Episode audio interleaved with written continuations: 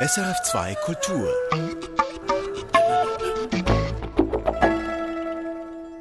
Die Stadt ist die Mine der Zukunft, das sagt der Architekt Mario Guccinelli. Er ist die führende Stimme in Sachen nachhaltigem Bauen. Wir sprechen mit ihm heute in Künste im Gespräch etwa um Viertel nach. Jetzt schauen wir auf Bildrausch, auf das kleine Filmfestival in Basel. Nächste Woche startet das Festival zum elften Mal und es startet mit einer neuen Leitung, unter anderem mit Susanne Guckenberger.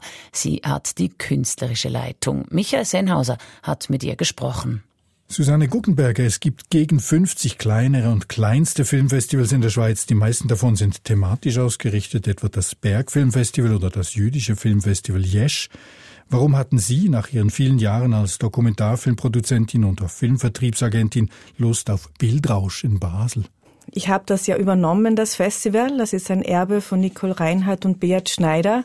Und sie haben es als internationales zeitgenössisches Filmfestival begonnen. Also insofern, vielleicht gibt es eine thematische Ausrichtung, die aber nicht inhaltlich so eng ist, aber es richtet sich an den zeitgenössischen Film. Und was hat Sie gereizt daran? Für mich ähm, es gab mehrere Gründe, was mich gereizt hat. Erstens mag ich das Neue. Ich spring gern ins kalte Wasser und probiere neue Sachen aus. Und in meiner Biografie gerade hat es auch gepasst, dass ich bereit für etwas Neues war.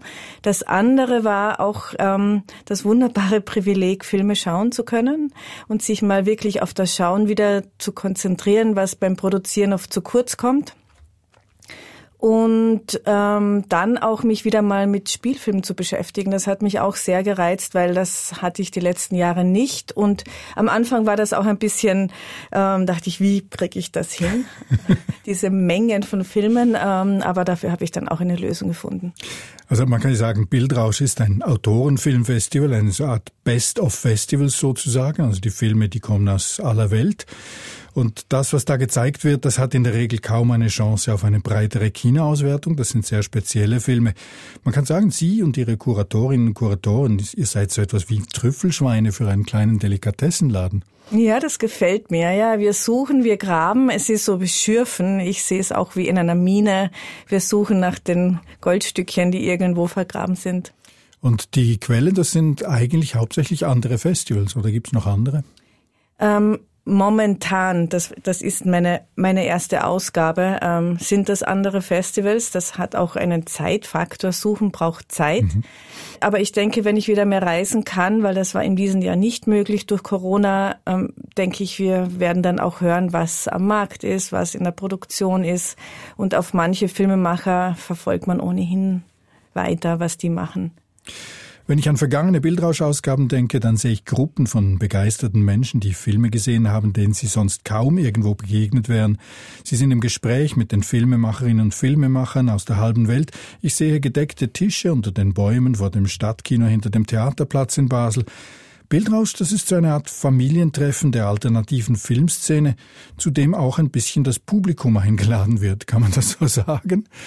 Ich selbst war nie am Festival. Es ist mein wirklich erstes Festival. Ich war nie als Besucherin dort. Insofern kann ich das nur unterstreichen. Ich habe das auch gehört. Es wird sich einiges ändern. Äh, wir haben schon vor, das Publikum ich weiß gar nicht, ob das nicht eingebunden war oder doch. Wir werden das Publikum breiter einbinden. Das war auch eines der Anregungen beim, bei meinen Bewerbungsgesprächen, dass das der Wunsch auch ist, dass wir breiter kommunizieren. Aber ich möchte es nicht so stehen lassen als Kritik an meinen Vorgängerinnen. Ähm, ich glaube, sie haben sich redlichst bemüht, auch das Publikum anzusprechen. Und ja, das sind Bilder, aber ich kenne sie auch nur als Bilder. Ich, ich werde es zum ersten Mal erleben, wenn ich selbst dort bin. Also in meiner Erfahrung hat das durchaus funktioniert. Das Publikum, das gekommen ist, hat das Gefühl, in die Familie aufgenommen zu werden. Also das hat schon so funktioniert mit dieser Intimität, vor allem weil sie ja ziemlich konzentriert war an einem Ort. Sie haben jetzt das Festival in dem städtischen Raum geöffnet. Zum Stadtkino und den benachbarten Sälen der Kultkinos am Theaterplatz kommt nun die Kaserne Basel dazu und Gare du Nord. Geben Sie damit nicht etwas dieser bisherigen Intimität preis? Also gerade dieses Familientreffen mit den Leuten, die dazu eingeladen werden? Erstens müssen Sie mich das nach dem Festival fragen. Jetzt weiß ich das einfach noch nicht. Und zweitens, äh, Familien sind ja auch reisefreudig. Ähm, sie gehen ja gern auch an andere Orte und probieren etwas Neues aus. Ich glaube, das ist weniger der Fokus und weniger der Punkt, wo, wo ich dahin will. Es kam aus der Idee raus, wie kann man Publikum überhaupt erreichen? Wie geht das? Momentan die ganze Kinosituation ist ja nicht gerade erbaulich. Ähm, und die Idee ist, wir gehen zum Publikum hin, sagen nicht nur kommt zu uns, der Weg über den Rhein ist oft lange, sondern wir kommen zu euch und auch mit Filmen, die an diese Orte passen. Ich kann nicht sagen, nächstes Jahr wird der Gardinor wieder dabei sein. Wenn wir keinen Film haben, der jetzt dorthin passt, macht es dann wenig Sinn. Was für ein Film passt denn in die Gardinor? Zum Beispiel dieser Film Kappa Code ist eine neue Oper, aber ein Dokumentarfilm als neue Oper inszeniert. So ist es richtig. So ein Dokumentarfilm als neue Oper inszeniert, wo die Musik, die in diesem Film ist, das Publikum vom Gardinor anspricht, weil sie das auch sonst im Programm haben. Der Komponist selber, um den es geht, ist nicht bekannt und die äh, Leiterin fand das gut, fand das auch, dass dieser Film dorthin passt. Das heißt, der Versuch, das Publikum abzuholen dort, wo es ist, mit thematisch ausgerichteten Filmen, das ist ein, ein ziemlich vielversprechender Ansatz, aber das würde auch bedeuten, dass man sich klar überlegt, wie ist denn das Profil des Publikums? Wie sehen Sie das zum Beispiel für die Kaserne? Das ist ja auch ein relativ großer Kulturbetrieb. Ich könnte jetzt nicht auf Anhieb sagen, welches Publikum ich dort erwarten würde. Genauso sind die Filme, die wir dafür ausgesucht haben. Der ein, ein Film, ähm, das sind die Filmemacherinnen selbst auch Performer und Performerinnen. La Edad Media mhm. ähm, ist eine humorvolle Corona-Geschichte. Und wie der Film gemacht ist und wie der spielt, das könnte auch auf einer Bühne passieren. Natürlich ist das meine Interpretation auch, aber ich glaube, das passt gut hin. Und ein anderer Film, Neptune Frost, ist ein Science-Fiction-Film, der als Musical aufgebaut ist. Der wird hauptsächlich gesungen. Musik, bisschen schrägerer Ansatz ähm, hat die Kaserne auch mit, mit ihrem Musikprogramm und das begleiten wir dann anschließend noch mit einer DJ mit den Somatic Rituals. Also es ist jetzt, sagen wir so, nicht eins zu eins, aber das Schöne an der Kaserne ist ja, es hat Spielraum. Man kann spielen auch und ausprobieren. Wie haben Sie die, der kurzen Zeit, in der Sie jetzt hier sind, denn überhaupt feststellen können, welches Profil wohin gehört? Haben Sie sich den ganzen Winter Kultur reingezogen hier in Basel? Wie haben Sie die Szene kennengelernt? Ich arbeite schon seit zehn Jahren mit Mirafilm ähm, und Mirafilm ist auch in Basel. Ich war immer wieder in Basel. Es ist jetzt nicht, dass ich alles in einem halben mhm. Jahr gemacht habe. Ich kannte die Orte schon. Das hilft natürlich, das hilft auch, wenn man eine Vorstellung vom Publikum hat. Die Hauptspielstätte, das bleibt aber das Stadtkino und die Kultkinos unter dem Tangeli-Brunnen. Und dort ist auch das Festivalzentrum. Bleibt das so? Ja, das wird so bleiben, definitiv. Ähm, es ist eine Zusammenarbeit und Kooperation mit dem Stadtkino. Wir kommen von demselben Verein. Und ich glaube auch dieses treue Publikum, das es dort gibt, die sind sehr offen, die Leute, und neugierig. Ich glaube, da haben wir einen sehr guten Heimathafen. Sie haben es schon angesprochen, zwei Jahre Pandemie haben die Sehgewohnheiten des Publikums ziemlich verändert. Die Kinos haben grundsätzlich Mühe, die Menschen vom Streaming-Sofa wegzuholen. Das klingt fast nur noch mit globalisierten Filmen, Top Gun zum Beispiel oder jetzt Jurassic Park. Und gleichzeitig sind aber die meisten Filmfestivals auch in eine Art Identitätskrise gestürzt. Die fragen sich zum Beispiel, das war an den Solothurner Filmtagen im Januar auch schon deutlich zu sehen, ob sie temporär und lokal bleiben sollen oder zu Ganzjahresbetrieben aufrüsten sollen mit Streaming-Zugang in die halbe Welt. Wo steht Bildrausch in dieser Debatte? Sind sie lokal? Bleiben sie lokal? Wir sind definitiv lokal. Es ist hier also auch wie das Festival ausgerichtet und aufgebaut ist, wird es auch lokal bleiben. Ich glaube schon, was sich verändert. Wir sind wachsam. Es der Markt ist unter ständiger Beobachtung. Wir bieten drei Filme für Streaming an, für, für 48 Stunden, die zu dem Themenfokus Wunder gehören, weil diese Filme nur einmal gezeigt werden. Ich persönlich sehe es auch als Experiment, um zu schauen, gibt es da überhaupt genug Leute, die sich dafür interessieren. Andererseits könnte es auch Werbung sein für das Festival, für diese Art von Filme offen zu werden. So, das ist ich glaube, niemand hat eine Antwort derzeit. Wir probieren, wir probieren auch neue Sachen auf, aus und ich glaube schon, dass der Bedarf, sich auszutauschen, vielleicht weniger das Filmschauen selbst, aber über, über Film zu reden, geht eigentlich nur mit anderen und dafür sind Festivals wunderbar. Wir haben auch dieses Mal einen Film, also zum ersten Mal einen Film, der für seh- und hörbeeinträchtigte Menschen mhm. aufbereitet worden ist. Auch die Eröffnung wird mit Gebärdensprache übersetzt werden und das ist mir persönlich auch wichtig, so wie Kaserne und Gardinor, dass wir diese Öffnung breiter denken. Zuerst muss man Zugänge schaffen und dann können Leute kommen. Ein Schwerpunkt, der schon länger geplant war, das ist die Filmemacherin Hedy Honigmann. Das war eigentlich als Schwerpunkt mit ihr als Gast gedacht. Dann ist sie krank geworden und gestorben. Nun ist das eine Hommage oder sogar ein Abschied für Hedy Honigmann. Das ziehen Sie durch. Also das Programm hat sich, hat sich das verändert jetzt unter diesen Umständen? Das Programm hat sich insofern verändert, dass der Blick auf das, was da ist, ein bisschen ein anderer geworden ist, weil in unserem Programm steht drinnen Goodbye Hedy Honigmann, das ist ein Filmtitel. Und jetzt ist dieses Goodbye wirklich wahr geworden. Ich selbst freue mich, dass wir ihre Arbeit würdigen können und auch einem breiteren Publikum vorstellen.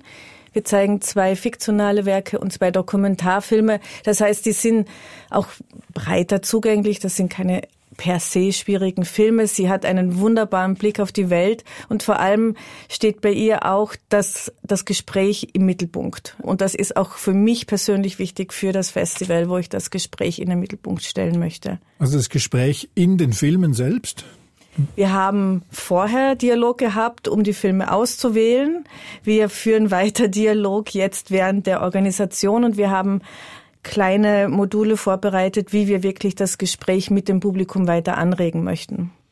Aber das sind nicht Quasselfilme, wie man es zum Beispiel von Eric Romer sagt, diese französischen Filme, in denen endlos geredet wird. Wie stelle ich mir Hedy Honigmanns Kino vor? Oh, Hedy Honigmanns Kino, nein. Sie, es ist, glaube ich, der Zugang, wie sie auf Menschen zugeht. Es ist sehr offen, eine Art fast man glaubt, so konven also es ist unkonventionell, weil es so konventionell ist. Sie spricht einfach mit den Menschen und sie ist auch, ich finde, sie ist hinter der Kamera sehr präsent und spürbar. Es ist keine unsichtbare Person, die, die da ist und die Art, wie sie Fragen stellt, ist sie mit dabei. Es gibt die Trennung zwischen Protagonistin und Filmemacherin nicht. Für mich das entspricht eigentlich dem Konzept von Bildrausch, so wie Sie es eben skizziert haben. Also der, der direkte Austausch, also wenn die Frau hinter der Kamera so spürbar ist, dass man das Gefühl hat, man erlebt mit ihr zusammen den Film. Ist es das? Das weiß ich jetzt nicht, ob das so ist. Es ist eine Direktheit im Erleben. Das ist, wenn jetzt wir zwei miteinander mhm. reden und wir beginnen einander wirklich wahrzunehmen. Es ist nicht nur ein Fragen und Antworten, sondern Sie spüren, dass ich da bin und ich spüre, dass dass Sie da sind. Und das macht einen sehr feinen Unterschied in der, in der Wahrnehmung aus. Mich macht's offener, wie ich zuhören kann.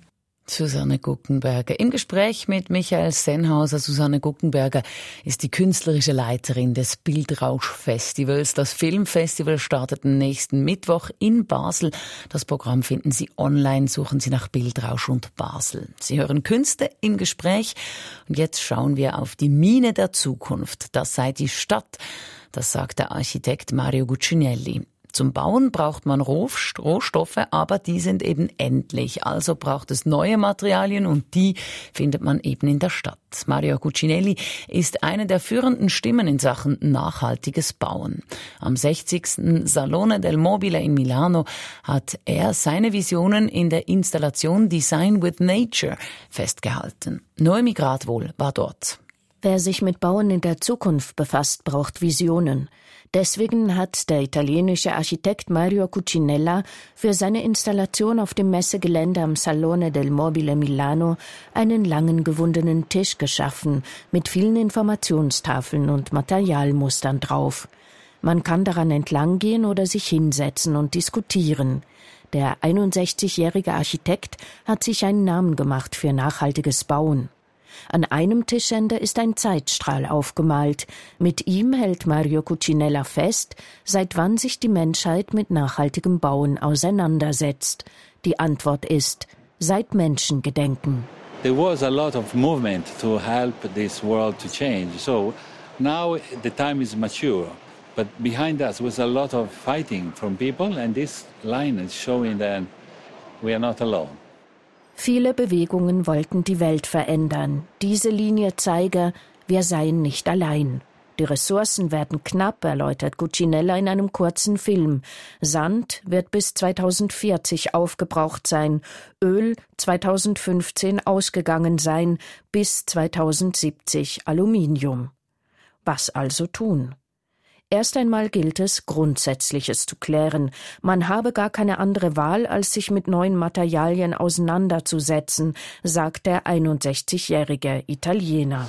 Well, because there's not many options on the table, I think. No? I think we need to look in nature around us die Natur sei eine der wichtigsten Rohstoffgeberinnen. Wir wüssten, dass die Ressourcen begrenzt seien. Wir wüssten, wie viel Abfall und Verbrauch im Bauwesen oder bei Möbeln anfalle. Es sei an der Zeit, eine Lösung zu finden und etwas zu ändern. We need to deal with this because material uh, they are not infinite. So we know there's a limited resource. And we know also the impact of material, especially in building construction or in furniture in terms of waste and consumption, we need to find a new solution and it's time to change. Gerade der Krieg in der Ukraine habe uns die letzten Monate gelehrt, was es heiße, von Energie und Industrie abhängig zu sein. We are surprised and we are so depending.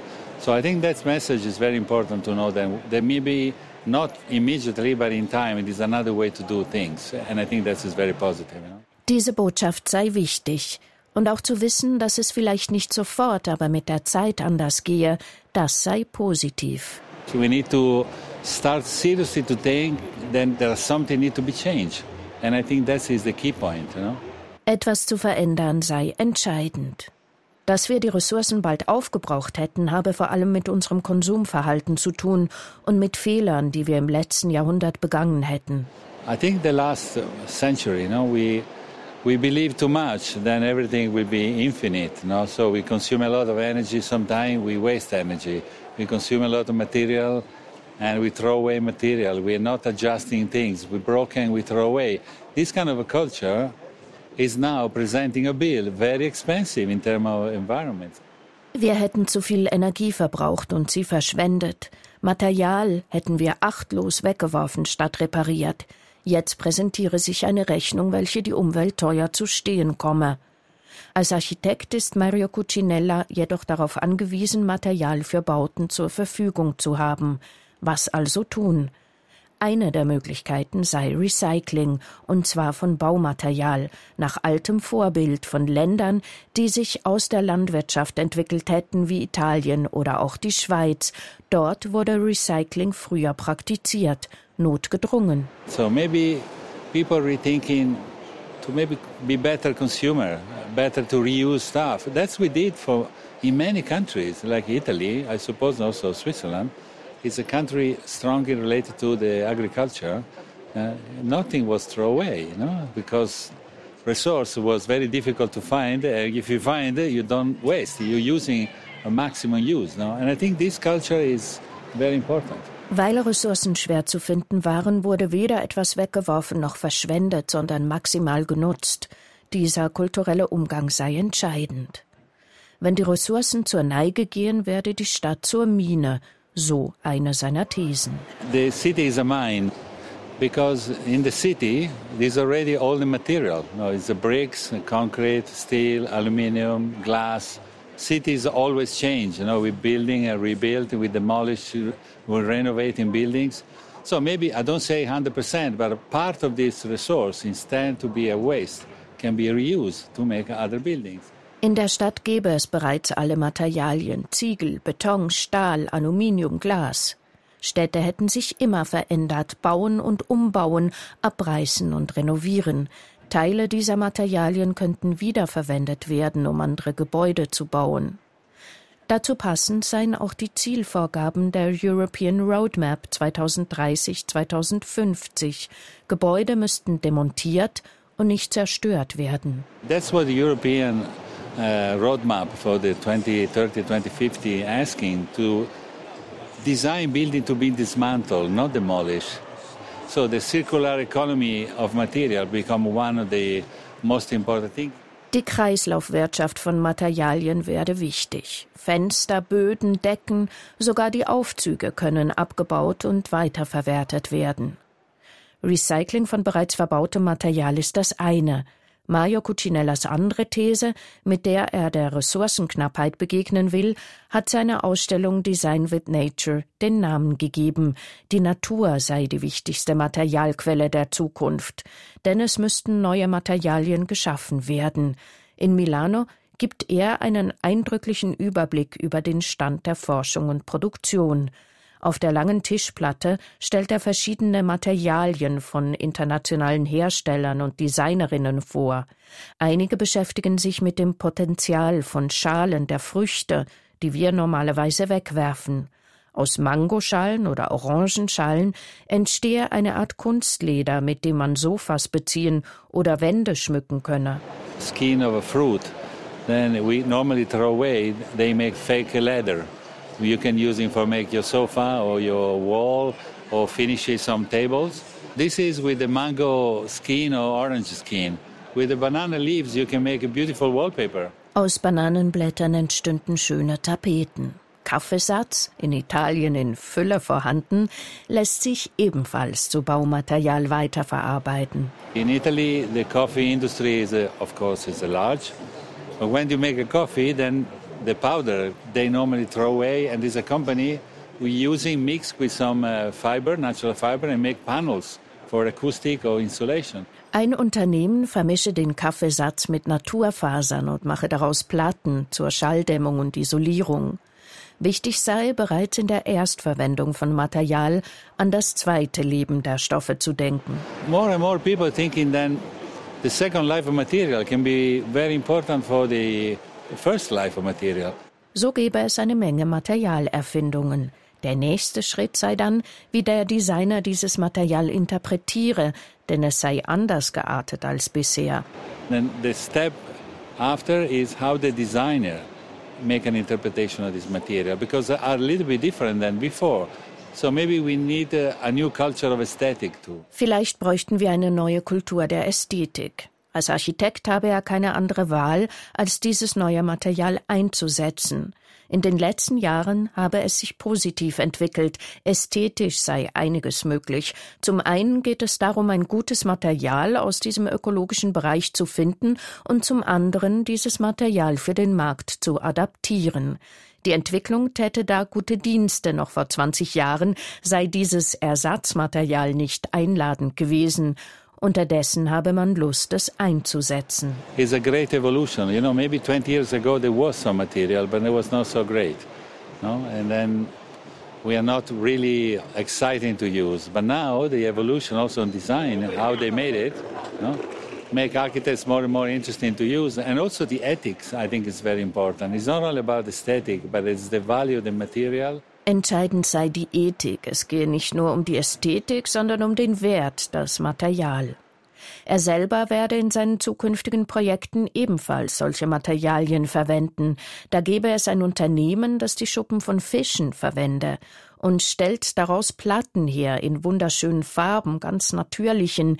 Diese sehen aus wie Marmor. There's one company, they're using the scale from fish. They're using the cellulose inside of a skin, plus the skin, and they make panels. And their colors, it's beautiful, natural, it looks like marble. So maybe I will like to use because they're connecting with the story. Mario Cucinella verwende sie vielleicht, weil ihm diese Geschichte gefalle. All diese Überlegungen beeinflussen unsere Wohnform in Zukunft. Die Pandemie habe zu veränderten Wohnansprüchen geführt.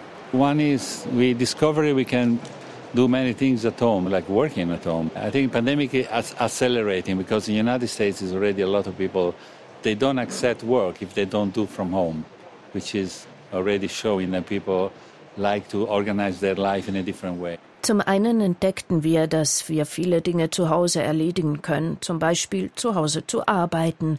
Er glaube, die Pandemie habe da einiges beschleunigt, denn in den Vereinigten Staaten gäbe es viele Menschen, die keine Arbeit annehmen würden, wenn sie sie nicht von zu Hause aus erledigen könnten. Das zeige ihm, Menschen möchten ihr Leben anders organisieren. Weiterer Faktor sei die digitale Revolution. Why we have all this digital revolution if we are not revoluting also our life. You know, I think this is important. And your housing, especially condominium, they need to organize some common space because maybe you cannot working at home, but you can work in your buildings. You can have space for working and stay close to your family. So this kind of a life of community, I think, is one of the results of these problems. Wozu hätten wir diese ganze digitale Revolution, wenn wir nicht auch unser Leben revolutionierten? Das sei wichtig. Wohnungen bräuchten in Zukunft Gemeinschaftsräume zum Arbeiten, weil man vielleicht nicht zu Hause arbeiten könne. Damit wäre man dennoch nahe bei der Familie. Das entspreche übrigens durchaus der Idee der 15-Minuten-Städte, einem urbanen Wohnkonzept, bei dem die wichtigsten Dinge des täglichen Bedarfs entweder zu Fuß oder mit dem Fahrrad vom Wohnhaus her innerhalb von 15 Minuten erledigt werden sollten. Wir träumten von der Metropole, dann entdeckten wir in der Metropole den Albtraum. Die Idee, in einer großen Stadt mit einer kleinräumigen Nachbarschaft zu leben, komme dem Alltag der Menschen immer näher. We dream in the metropolis, then we discover in the metropolis a nightmare. And this idea to live in a large city with a small scale neighborhood become more close to the every life day of people. Zurück also zum Dorfgedanken, zurück mit dem Blick in unsere Geschichte. Das ist für Mario Cucinella entscheidend. Well, if you know, architecture was always that. There always was relation with people and relation with climate, you know, and uh, local. Bei Architektur habe es schon immer eine Beziehung zu den Menschen und eine Beziehung zum aktuellen Klima gegeben. Deshalb versuche er seit Jahren in seiner Arbeit die Brücke zur eigenen Geschichte zu schlagen. Because sometimes the future is not always in front of us. Denn manchmal liege die Zukunft nicht vor einem, manchmal müsse man zurückblicken. 2000 Jahre Geschichte ohne Energie und jetzt suchten wir nach einer Zukunft ohne Energie und ohne Emissionen. Doch das hätten wir tausend Jahre lang schon praktiziert, indem wir in den Städten ohne Umweltverschmutzung gelebt hätten. So why we don't study this to make the future better than before, connecting again the history of architecture with our life. Warum also, meint Mario Cucinella, studierten wir das nicht, um die Zukunft besser zu machen als das heute? Noemi gerade wohl im Gespräch mit dem italienischen Architekten Mario Guccinella. Sie hat ihn am 60. Salone del Mobile in Milano getroffen. Wohnen war bei uns letzte Woche auch ein großes Thema. Warum lebt man freiwillig im Wohnwagen? Oder wie ist es, wenn ein Senior und eine Studentin eine Wege haben? Warum leben Menschen in einer Beziehung bewusst alleine? Spannende Porträts dazu finden Sie bei uns online srf.ch-kultur. Suchen Sie nach Wohnen. Erfahren Sie mehr über unsere Sendungen auf unserer Homepage srf.ch-kultur.